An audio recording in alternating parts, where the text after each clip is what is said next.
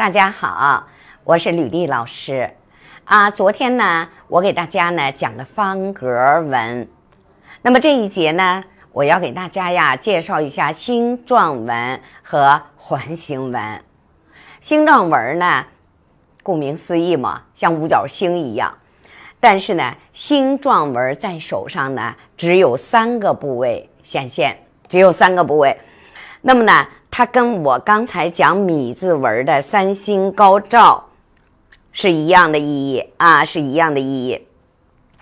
我讲的米字纹是在离位米字纹、二二线尾米字纹，还三线尾米字纹，我们管它叫三星高照。所以如果有三星高照，一定要防什么心脑中风的问题了啊，就是一年到一年半之内。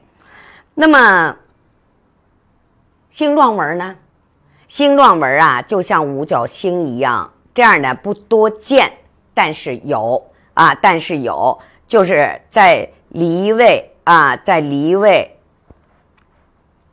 在离位二线尾和生命线的末端啊，出现了星状纹，我们也管它叫三星高照，但是这个相对于米字纹的三星高照。它的风险呢，相对来说要低，它的预后呢，也比米字纹的三星高照的预后要好。那么一般呢，好发什么呢？好发于年轻，就是啊，那么壮年啊，青壮年，特别是一些四十岁左右、四五十岁的这样的人，是容易出现这种。心脑中风的啊，所以如果说啊，咱们手上出现这种纹儿，虽然它的愈后呢要相对来说好一点儿，但是我们也要注意动脉硬化的问题，注意血压的问题、血脂的问题、血糖的问题啊，防止呢出现我们心脑中风这些大的问题啊。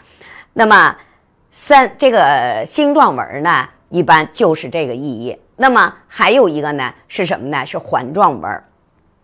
环状纹呢，一般呢容易出现在这个位置啊，容易在出现在这个，看到没有？咱们的二线的始端或者终端出现环形纹，那大家记住，这个是需要特技啊，就这一个是什么呢？是软外伤，是软外伤。那么什么人？多见呢，一般的足球运动员啊，就是用头老去顶球的人，他容易出现这种啊环形纹。那这个呢，实际上呢，也是由一个软外伤，就是一个软外伤造成的一个脑震荡的问题，就是脑袋受影响的这么一个问题啊。好了，那么嗯，十四条线八种异常纹，到今天呢，我就给大家介绍完了。希望呢，对大家呢。